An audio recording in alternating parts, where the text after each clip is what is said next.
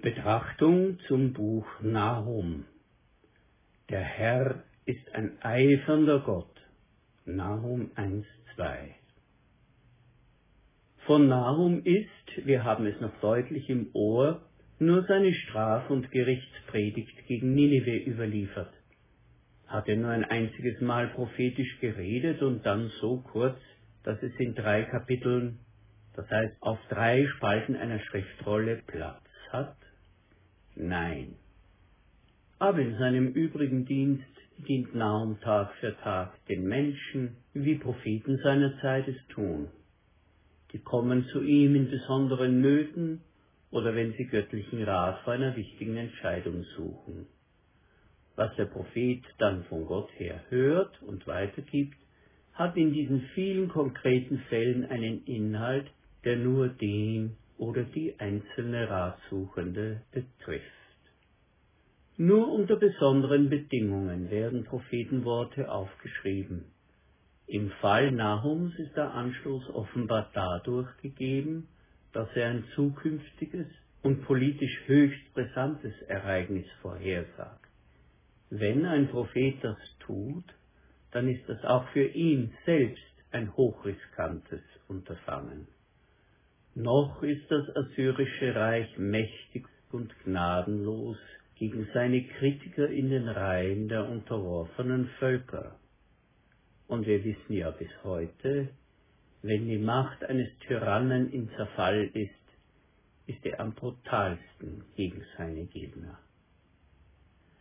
Die schriftliche Niederlegung der Untergangsprophetie soll es späteren ermöglichen, das Eintreffen der Prophezeiung nachzuprüfen. Was Nahum nämlich weiter zu sagen hat, ist in seinen Tagen ziemlich unglaublich und scheint weit hergeholt. Noch ist es für seine Zeitgenossen undenkbar, dass die Weltmacht Nummer eins jemals wanken würde. Wir erinnern daran, dass Assyrien dasjenige antike Großreich ist, das mehr als alle anderen mit seiner gnadenlosen und präzisen Brutalität im Krieg prahlte.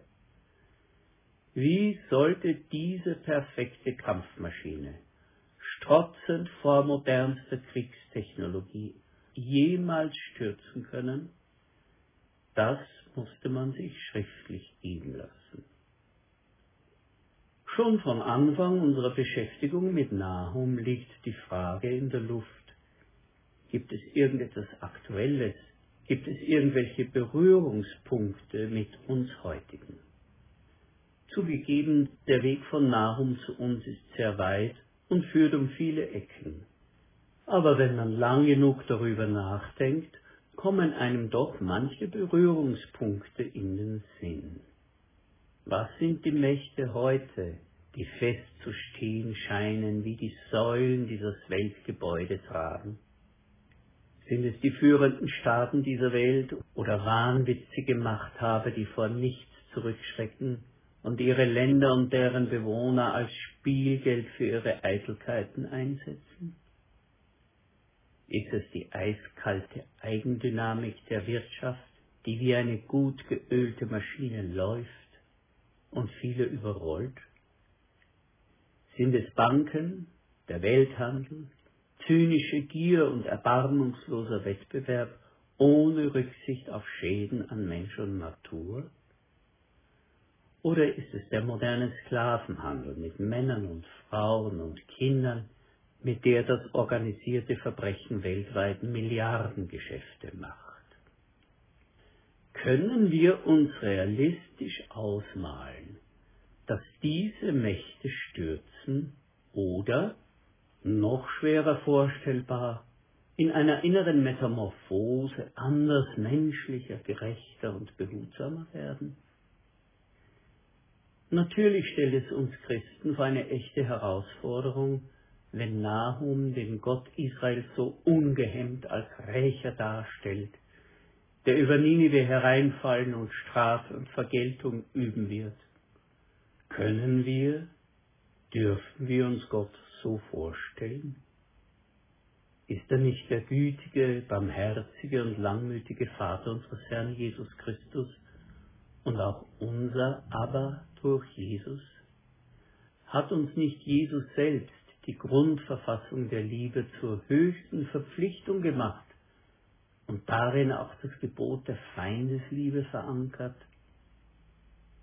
Manche finden ein Gottesbild wie das des Nahum abstoßend und krude. Doch Hand aufs Herz. Wer kennt nicht die heimliche Frustration mit dem gütigen, gnädigen und langmütigen Gott? Ist er nicht zu sanft, um der Welt und ihren gewaltigen Kräften und Spannungen Herr zu werden? Scheint er nicht oft hilflos resignierend dazwischen zu rufen, seid doch lieb miteinander, Kinder, ohne gehört zu werden? Machen sich die Welt und ihre Global Players nicht lustig über ihn, wie wir als Schulkinder über einen überforderten Religionslehrer? Wie können wir mit dieser gewaltigen Spannung umgehen? Wenn der eine und allmächtige Gott unergründliche und unerschöpfliche Liebe ist, dann machen ihn Gewalttaten an Schwachen und Wehrlosen und an seinen Geschöpfen in der Natur zornig. Ja, Zorn gehört tatsächlich zur Liebe. Unbewegt von Zorn ist nur jemand, der sich mit einer dicken Schicht aus Gleichgültigkeit umgibt.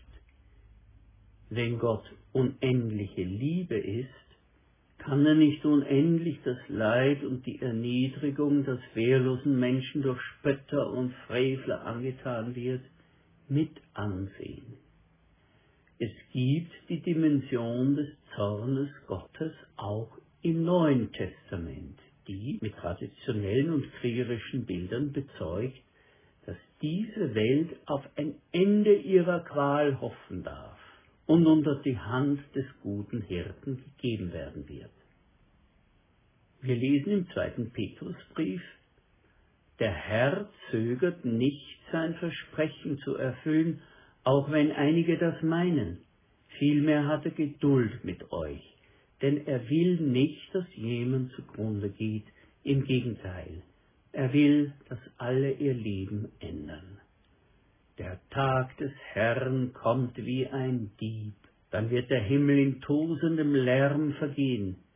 Wir aber warten auf einen neuen Himmel und eine neue Erde, wie Gott sie uns versprochen hat.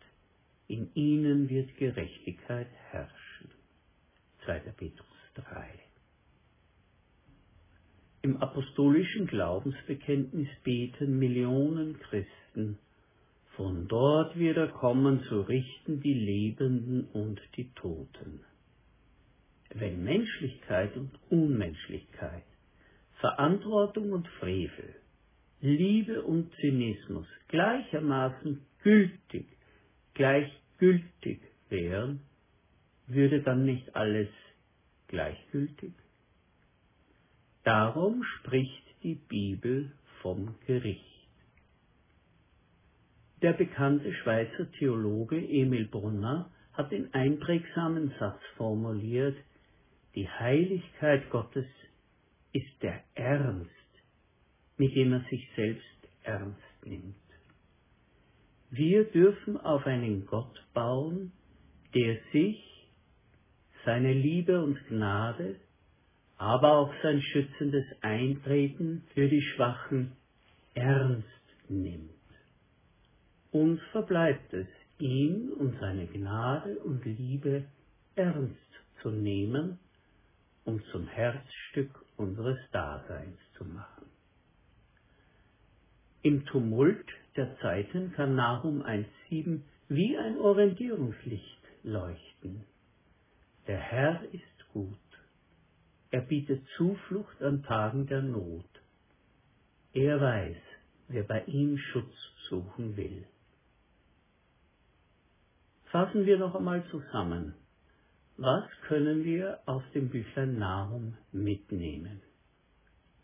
Erstens. Im Zentrum der Verkündigung des Büchleins Nahum steht die Majestät Gottes. Der Herr ist ein eifernder und vergeltender Gott, geduldig und von großer Kraft, vor dem niemand unschuldig ist. Er ist der Herr, dessen Weg in Wetter und Sturm ist. Wolken sind der Staub unter seinen Füßen. Zweitens. Das Buch Nahum ist ein Lehrstück zum Thema Gott und die Weltmacht. Es bekräftigt das Zeugnis von der Geschichtsmächtigkeit Gottes. Gott erweist sich in der souveränen Verfügungsgewalt über die Potentaten und Potenziale der Völkerwelt. So gelesen ist das Buch Nahum ein Dokument der Hoffnung, dass Gott das letzte Wort der Geschichte spricht. Darauf nimmt auch Maria bei der Ankündigung der Geburt des Messias Bezug. Die Mächtigen stürzt er vom Thron und erhöht die Niedrigen. Ein drittes, das wir mitnehmen können. Ich zitiere hier Erich Zenger aus seiner Einleitung in das Alte Testament. Das Weltgericht Gottes gilt der Aufrichtung des Rechts und der Wiederherstellung der gottgewollten Rechtsordnung in der Völkerwelt. Sowohl Rache wie auch Zorn sind Rechtskategorien und keineswegs Ausdruck eines irrationalen, rachgierigen Gottesbildes. Wichtig bleibt, Jahwe ist ein Gott der Rache für seine Feinde, aber ein rettender Gott für alle, die seine Gemeinschaft suchen. Diese Dialektik des biblischen Gottesbildes bestimmt auch die Predigt Jesu und insbesondere die apokalyptische Vision der Offenbarung des Johannes, die sich in ihrer Bilderwelt mehrfach am Buch Nahum inspiriert.